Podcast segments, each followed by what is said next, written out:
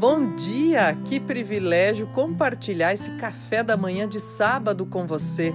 Obrigada! A você que aceitou esse convite. Eu postei nas redes sociais mais cedo, aí já disse. Você sempre pode conversar comigo lá no arroba Cleusa Secato, direto no Instagram, conversa comigo, pede temática também para o nosso Café com Linguagens. A gente sempre alimenta e retroalimenta aí nossos conteúdos pela conversa que a gente tem de longe e de perto. Obrigada mesmo. Postei mais cedo esse convite para você fazer um cafezinho, tomar comigo, me acompanhar, compartilhar essa quase véspera de Dia das Crianças. Eu quero também homenagear a criança que tem em nós, ou a criança que a gente deve manter viva em nós, com curiosidade, com vitalidade, com energia, com memórias da infância e com essa revisitação desse universo que a gente faz, que beira muito essa fronteira do ficcional e do real, do universo da criança, mas que traz para nós sempre essa ideia de não ficar parados, de não nos acomodarmos. Então, quero agradecer as crianças que já passaram por mim e hoje são adultas, as crianças com quem eu convivo na contemporaneidade e as crianças que ainda virão porque agradecer a criança é também olhar para a nossa infância e rememorar a nossa infância com carinho, com cuidado, com respeito pela construção do que nós somos e de quem nós somos. E é por isso que tem um aniversário muito importante que eu deixei da semana passada para falar hoje. Adriana Calcanhoto fez aniversário no último sábado, dia 3, mas deixei para falar hoje no dia 10, justamente porque ao fundo você escuta essa versão belíssima de Fico Assim Sem Você, que faz parte do álbum Adriana Partimpim, que é um álbum dedicado a esse universo da criança, esse universo infantil e que tem um discurso que pode ser da criança ou do adulto falando com a criança, né? Então, eu queria aproveitar justamente esse início de Café com Linguagens para dizer para você: olha só, bem-vindo, bem-vinda ao nosso café ou ao nosso cafezinho para revisitar a criança que existe que deve ser nutrida em nós. Vamos brincar juntos, vamos conversar juntos, refletir a respeito de coisas sérias, pesadas e também com bom humor pensando naquilo que é possível deixar mais leve, viu? E eu queria aproveitar também, então, já nesse começo de cafezinho, olha, um golinho aqui, um golinho aí, esse cafezinho com linguagens que está especialíssimo. Eu queria aproveitar para lembrar você, sim, nós estamos no mês de outubro. Eu disse na semana passada que eu seria insistente em todos os cafés com linguagens de outubro. Mulheres, Cuidem-se. Este é o nosso Outubro Rosa, um mês especial de cuidado com a saúde feminina. Homens, cuidem das mulheres à sua volta, incentivem-nas a manterem seus exames em dia, a cuidarem da sua saúde, a cuidarem de si, viu? Um outubro rosa cheio de vida para todos nós e com muita energia boa, que é o que a gente precisa nesse momento, né? Trocar entre nós e fazer circular coisa boa. Então, Outubro Rosa, não se esqueçam. Bom, no programa da semana passada, eu conversava sobre lugares do mundo. Perguntei, eu disse, já que a gente fez um programa sobre ilha, falamos da ilha desconhecida, desse universo fantástico e ao mesmo tempo de tanta metáfora pelo autoconhecimento, presente na narrativa do José Saramago, do conto da Ilha Desconhecida, para a gente sair da porta dos obsequios e ficar mais ouvinte à porta das petições. Esse movimento coletivo faz com que a vida fique melhor, não é verdade? Eu dizia também que se saindo desse mundo da ilha desconhecida, a gente queria ir para que lugar, hein? Para que metrópole, para que cidade? E olha, a gente pode pensar aí que esse universo do sonho também, que foi outro programa que a gente falou desse mundo onírico, né? Do sonho como objeto de desejo, de ir para algum lugar, também faz parte do nosso universo infantil ou dessa criança é, desejosa que vive em nós, né? Curiosa, que quer conhecer novos lugares, que quer estar, que quer experimentar e que quer saborear. Aliás, falando em saborear, quero mandar um abraço bem especial, um beijo carinhoso para Mari, que faz sempre com que eu revisite as minhas memórias da infância com deliciosos pudins e bolos, né? Com muita afetividade. Bem, Falando em pudim, bolo, olha só, há também um abraço especialíssimo para minha mãe, que faz uma sobremesa, pessoal, das minhas prediletas. Lá no sul a gente chama de Chico Balançado, né? Mas ela vai assumindo outras identidades e outros formatos e ingredientes em todo o país, ou em quase todo o país onde ela aparece. E é, é quase como um pudim, mas que tem um uma clara em neve em cima que depois leva ao forno e olha, gente, fica uma delícia, viu? Experimentem, experimentem visitar e revisitar o universo do doce, né? Das memórias infantis nesse final de semana que antecede o Dia das Crianças, certamente vai dar energia e vitalidade para todos nós, viu? E eu queria aproveitar então também, aliás, a, além né, dos abraços e além dessa é, festividade que a gente sempre sente quando está com os amigos, né? Agradecer os amigos porque eles são grandes fomentadores, alimentadores do universo que a gente tem de desejos, sonhos, da ilha desconhecida, da metrópole, do sonho com as viagens, para onde ir, né? E a minha pergunta foi: para onde você gostaria de ir se pudesse nesse momento, né? A gente sempre coloca essa condicional nesse momento do se pudesse, porque a gente sabe que não está uh, liberado para fazer isso, né? Pelo bem próprio e coletivo. Então, torcer jogar uma energia boa para o universo aí que isso aconteça logo, para que todo mundo possa ir e estar onde quiser. E fazendo jus a esse cuidado com o universo infantil, pessoal, queria aproveitar para lembrar também que mês de outubro é mês de aniversário da nossa Constituição Federal, da Constituição Cidadã Faz 32 anos que ela foi promulgada, de 1988. E eu aproveito também para fazer essa extensão pensando, olha só, Neste ano 2020, a gente tem os 30 anos do Estatuto da Criança e do Adolescente, que é uma extensão desses direitos, né, constitucionais, quer dizer, já previstos na Constituição para crianças e adolescentes, mas ele acaba fazendo esse recorte específico justamente para salvaguardar os cuidados que a sociedade, o Estado e as famílias como um todo precisam ter em relação à educação no sentido mais amplo da coisa, né? A educação no sentido da formação para a cidadania, de poder oferecer para todas as nossas crianças tempo para tudo, tempo para brincar, tempo para estudar, tempo para a transição para se tornarem adultas.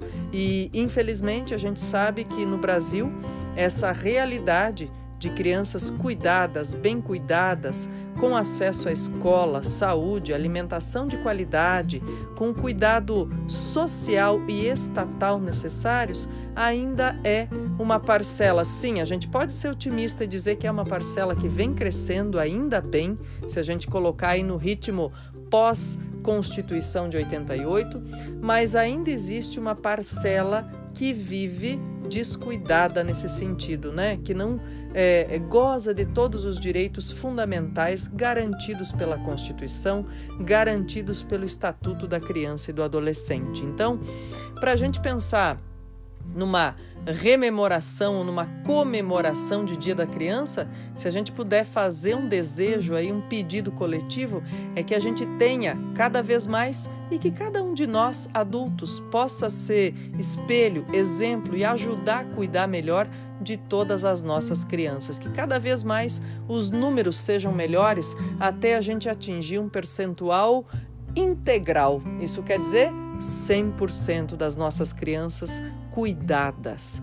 Isso pode ser uma utopia, isso pode ser um sonho, isso pode ser aquele universo da ilha desconhecida, pessoal, mas nunca é demais a gente profetizar nesse sentido e agir para que isso aconteça, né?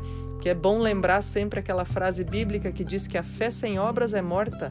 Agora, quando a gente acredita e faz para que isso aconteça e move, mesmo que sejam ações miúdas, sem temer que elas não façam eco no mar de ações, a gente fica melhor e faz pessoas melhores à nossa volta, sem dúvida, né? E olha só, então pensando nisso, será essa guriazinha super reflexiva que era a Mafalda, né? Dos quadrinhos, das tirinhas do Quino. Semana passada eu fiz questão de rememorar porque há duas semanas nós perdemos o cartunista argentino Quino, aos 88 anos. Ele que produziu tantas tiras, cartoons irônicos, reflexivos, cheios de filosofia contemporânea e que dos anos 60 aos 70 fez aí 10 anos de Mafalda e sua turminha. E a Mafalda também merece ser rememorada nesse Dia das Crianças, né? Essa guriazinha de 8 anos tão reflexiva e sua turminha, que traziam entre os anos 60 e 70 essa possibilidade de interpretação, reinterpretação de comportamentos e de clássicos. Então, deixar nossa gratidão ao Quino também por ter trazido a Mafalda entre nós e por ela ser essa menina que pode ser revisitada como reflexão por nós no século 21. Quero te convidar para ficar comigo, fica aqui no Café com Linguagens, compartilha comigo, já já eu volto. Acompanha comigo nosso intervalo musical e já eu volto para o segundo bloco. Até logo!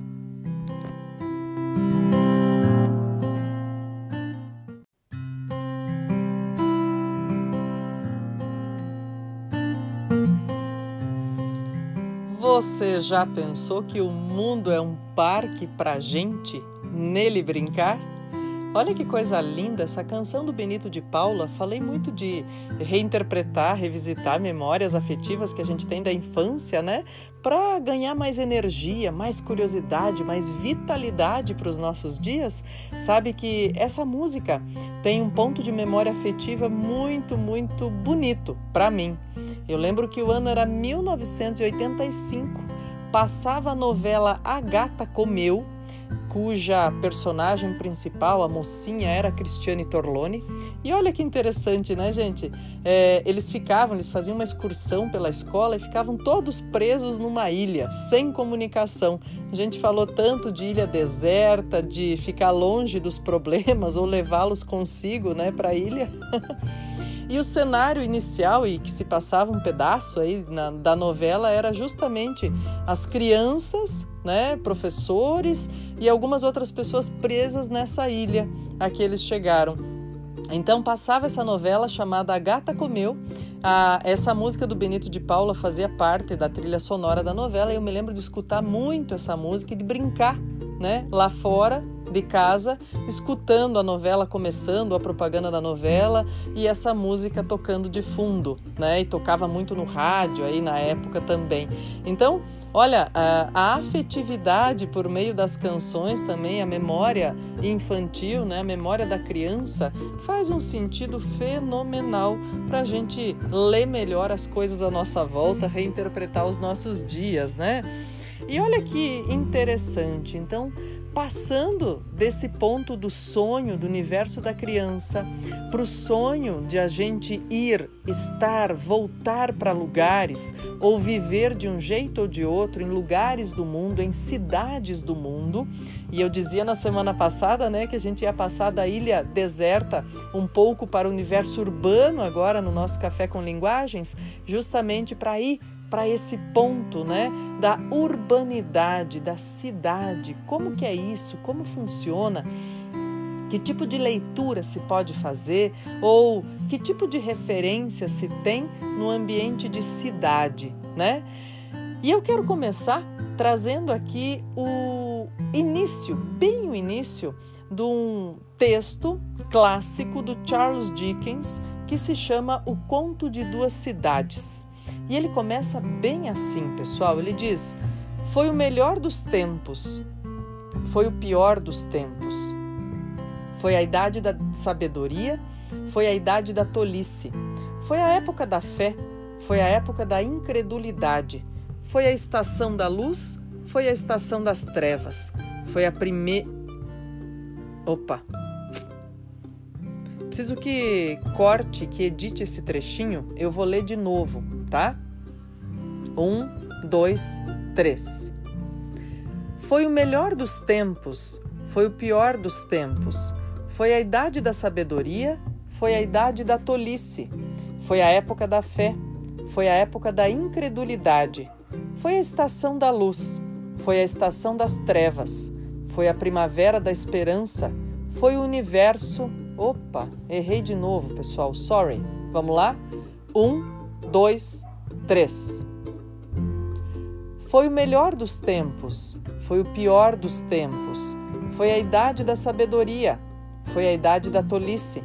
Foi a época da fé, foi a época da incredulidade. Foi a estação da luz, foi a estação das trevas.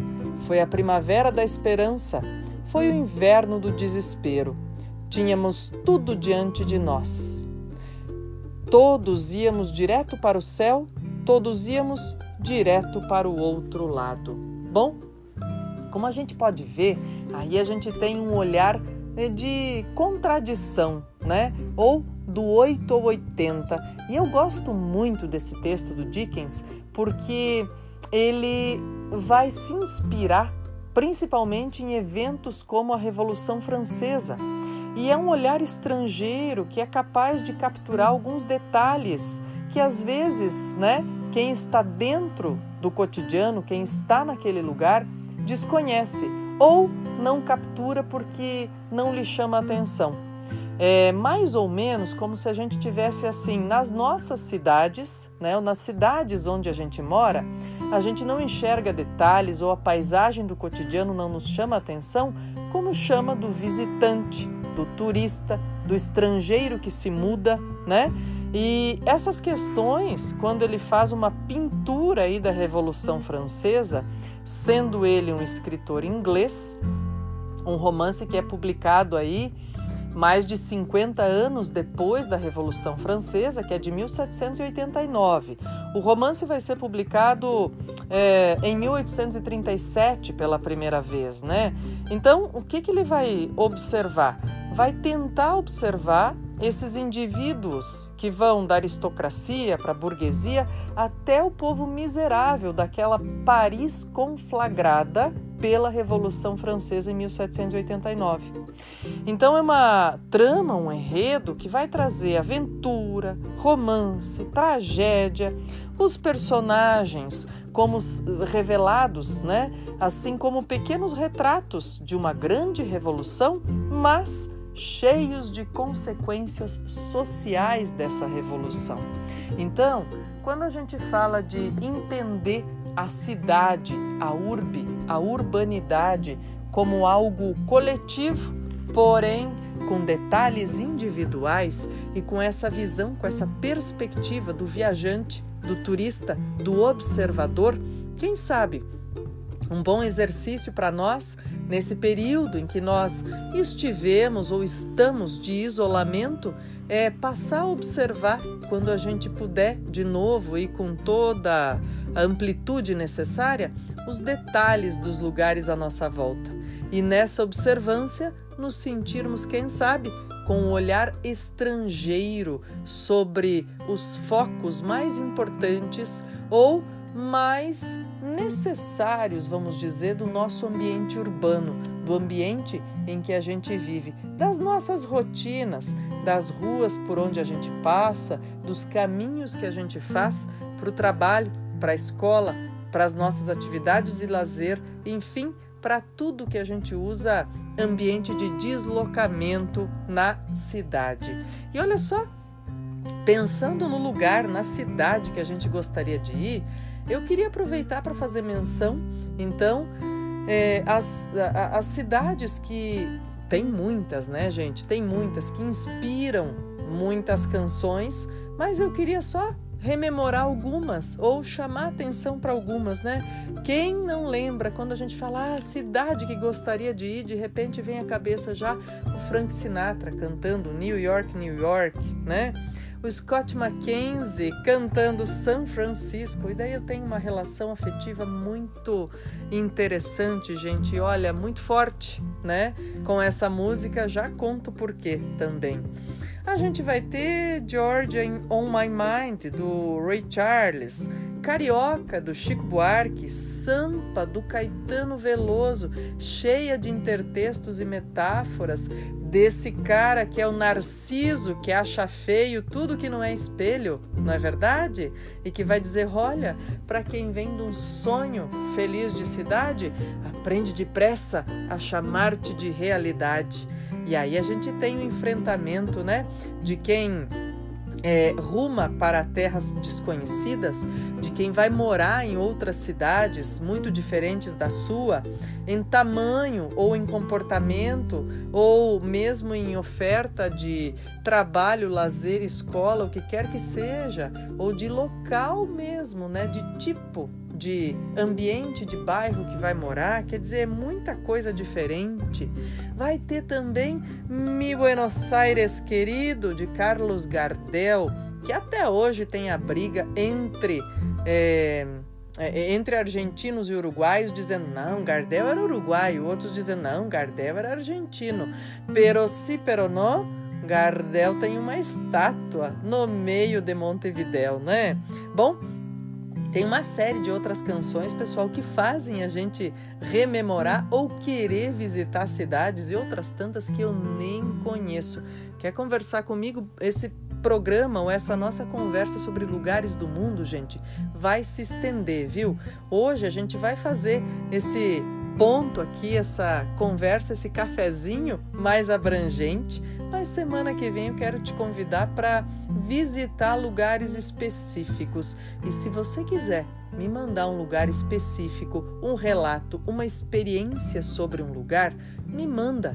Manda lá no arroba Cleusa Secato, meu Cleusa é com Z, lá no Instagram. Conversa comigo, manda para mim o seu relato. A gente vai conversar sobre experiências em lugares do mundo, viu? Quero saber, me conta, porque o programa da semana que vem vai estar cheio de subjetividades em relação a lugares e dessa sensação coletiva de já ter estado num lugar ou de nossa, como eu não conheci isso antes, como eu não sabia disso antes, e mais ainda, da tecnologia que nos permite viajar por lugares sem neles ter posto nosso rico pezinho, não é isso? Bem, eu vou agradecer também as meninas aqui da Rádio Mulheres em Evidência, as apresentadoras que gentilmente me disseram: ah, para onde gostariam de ir? Olha só, fiz essa pergunta e elas disseram que gostariam de ir. A Ale do Cervejando diz que queria ir para Paris, que quer ir para Paris. Olha, gente, Paris, semana passada, retrasada, a gente tocou aí bastante Lavie Rose, né? Como não se apaixonar pelo cenário, pelos lugares? Pelo pão de Paris. Como isso, hein?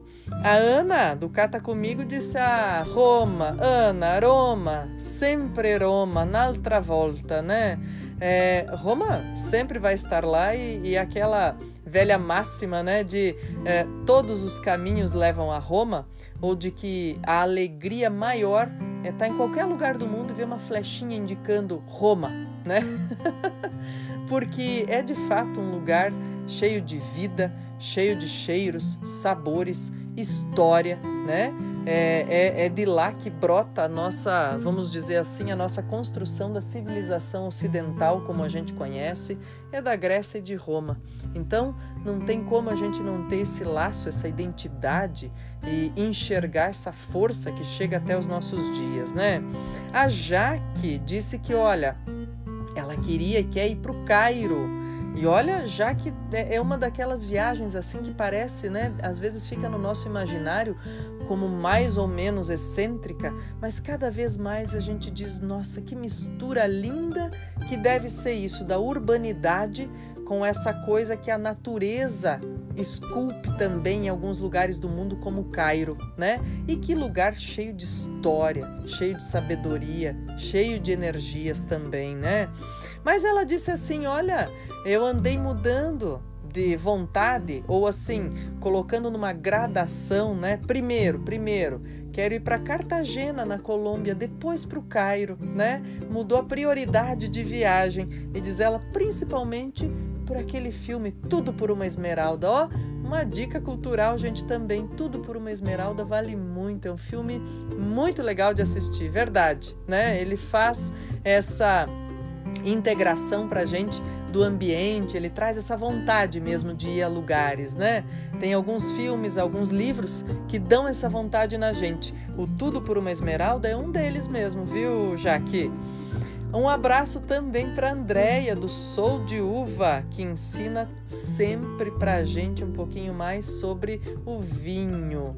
E ela disse que adiou, justamente por conta da pandemia, uma ida, uma visita a Tbilisi, na Geórgia. Olha só Andréa, confesso a você que eu nem sabia que essa cidade existia antes de você me falar e daí fui no mapa, conferir, né? Ver, ter noção assim onde que fica. Eu falei, olha que bacana, como é bom a gente trocar informações, né? E Andréa disse que justamente iria lá para saber mais sobre vinho no mundo antigo. E eu li isso depois, eu disse: olha só que danada, que coisa boa, né?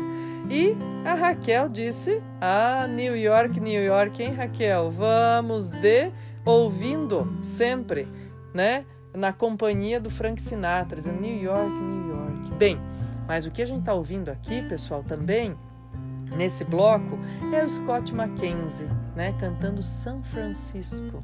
E se é, um dia você for a São Francisco, põe uma flor no cabelo e caminhe, né? E eu disse: olha, para mim, por muito tempo, na minha juventudezinha, foi a vontade de ir para São Francisco e ver a Golden Gate. E toda vez que eu escutava essa música do Scott Mackenzie, eu sempre pensava: nossa, andar por São Francisco com uma flor no cabelo. Pessoal, como nem todo sonho se transforma em realidade efetiva, sim, eu fui, mas estava muito inverno, muito frio, andei de touca, nem mostrei meu cabelo em São Francisco, quanto mais colocar uma flor no cabelo, viu? Fica comigo mais um pouquinho, vou te convidar para ficar no nosso intervalo musical aí. Toma um cafezinho comigo, daqui a pouco o Café com Linguagem está de volta.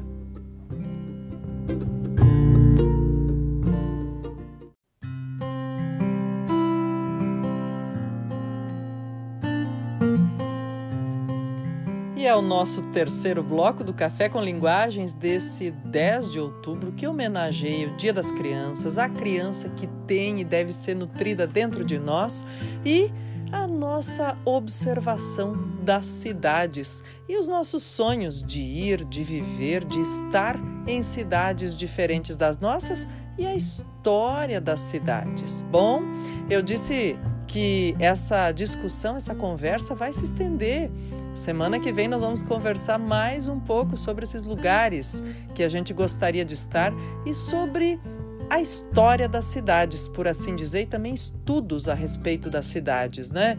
E dessas conflagrações que acontecem dentro das cidades, desse mundo contemporâneo discutido a respeito da urbe e da urbanidade.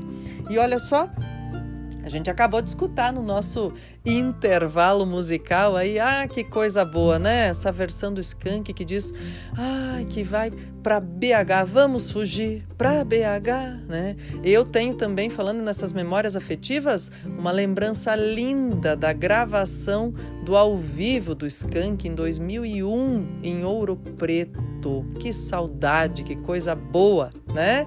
Dessas cidades históricas, dessas cidades que trazem uma referência da formação identitária no Brasil e a gente vai fazer uma viagem, vai fazer uma leitura, que é sempre a nossa prática aqui do sábado de manhã, do nosso Café com Linguagens, na semana que vem. De mais trechos de texto, locais, de mais experiências que você esteja disposto a compartilhar comigo sobre sua vivência, sobre também quem se muda de uma cidade para outra, o que, que encontra de diferente, né? Qual é a experiência pode me contar lá no Instagram, no arroba Cleusa Secato. Eu espero. Vamos conversar sobre isso na semana que vem, viu?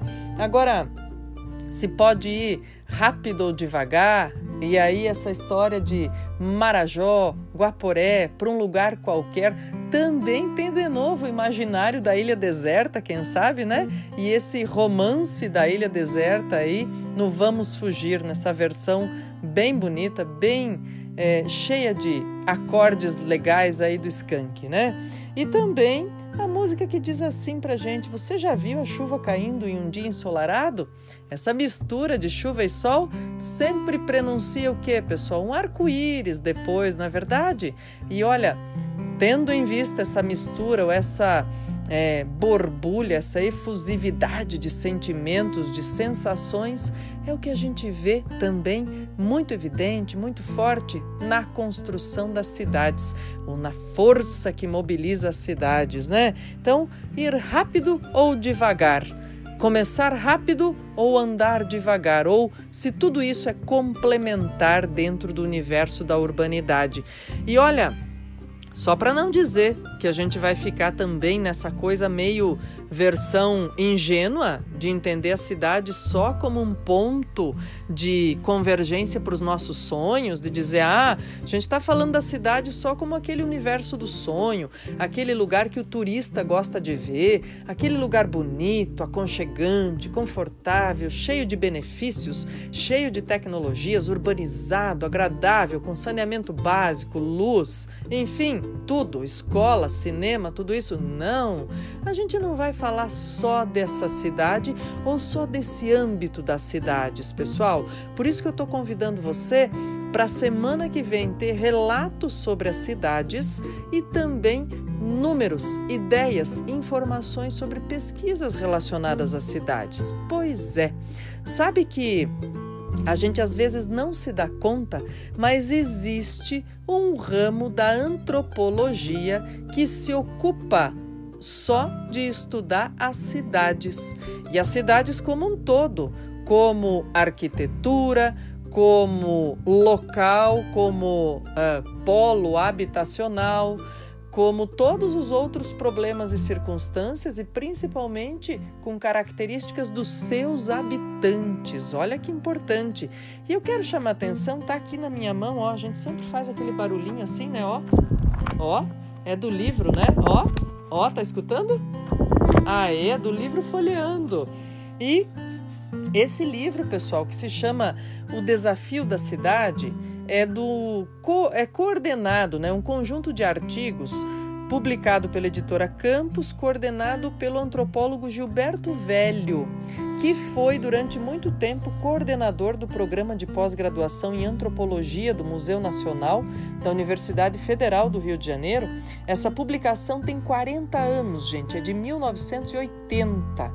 E olha, de lá para cá, o Gilberto Velho, que é considerado o fundador ou um dos fundadores da antropologia urbana no Brasil, da antropologia das cidades, produziu muito, viu? E ajudou muitos outros pesquisadores a produzirem muito sobre as cidades e sobre os habitantes das cidades, tá? Tem um texto aqui no meio que fala sobre a pesquisa com pessoas, né? Veja, a gente quando fala da cidade não pode deixar de lembrar, às vezes a gente pensa só é, na cidade como trânsito ou como o lugar que contém as coisas, o lugar em que a gente mora, o lugar para onde a gente quer ir, ou arquitetura, ou outras é, é, situações ou outros itens, elementos que compõem a cidade de fato, mas a gente não pode esquecer das pessoas, das gentes que estão nas cidades, dos habitantes. E olha só, tem um trechinho aqui que fala um pouquinho então desse envolvimento ou do tipo de recepção das pessoas em relação ao pesquisador. Olha que ambiente importante, ou que leitura importante desse ambiente, pessoal. Diz assim: olha, fui submetida a uma espécie de rito de passagem, marcado claramente em termos espaciais, quer dizer, que lugar eu posso ocupar enquanto pesquisadora. Podendo se distinguir as três fases do rito de passagem, segundo as já estabelecidas por outras pesquisas, né? Que diz assim: tem três ritos: o da separação, o da transição e o da incorporação. Olha comigo como é importante, até para a gente ver o grau de intimidade que a gente oferece para as pessoas que vêm às nossas casas. Olha lá. Separação. Quando me diziam, vem conversar lá em casa, e me levavam da rua, domínio público, para casa, domínio privado. Transição quando, embora já na casa, era claramente indicado que eu devia permanecer na área menos íntima, ou seja, ficava onde? Na varanda ou na sala. Quer dizer, não era na cozinha, não era no ambiente mais privado, né, da casa, por exemplo. Incorporação. Quando alguém, em dois casos aconteceram aqui, ela relata na pesquisa, né? me chamava para o quarto de dormir a fim de mostrar um, um vestido ou outro objeto pessoal, ou para a cozinha, né? Essa coisa de mostrar um objeto pessoal para alguém é levá-la para a intimidade da casa, do âmbito privado, de convidar a pessoa para estar na cozinha conosco, é levá-la para a nossa intimidade, para o âmbito privado, né?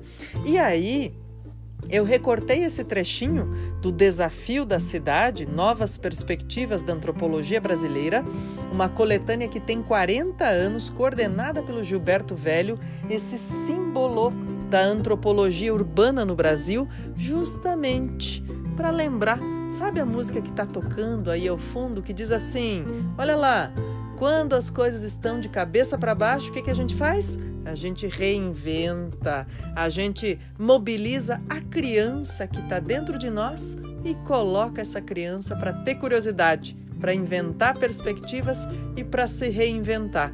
É o que muito a gente tem feito neste 2020, é o que muito as cidades têm nos exigidos com o passar do tempo e neste 2020 mais ainda.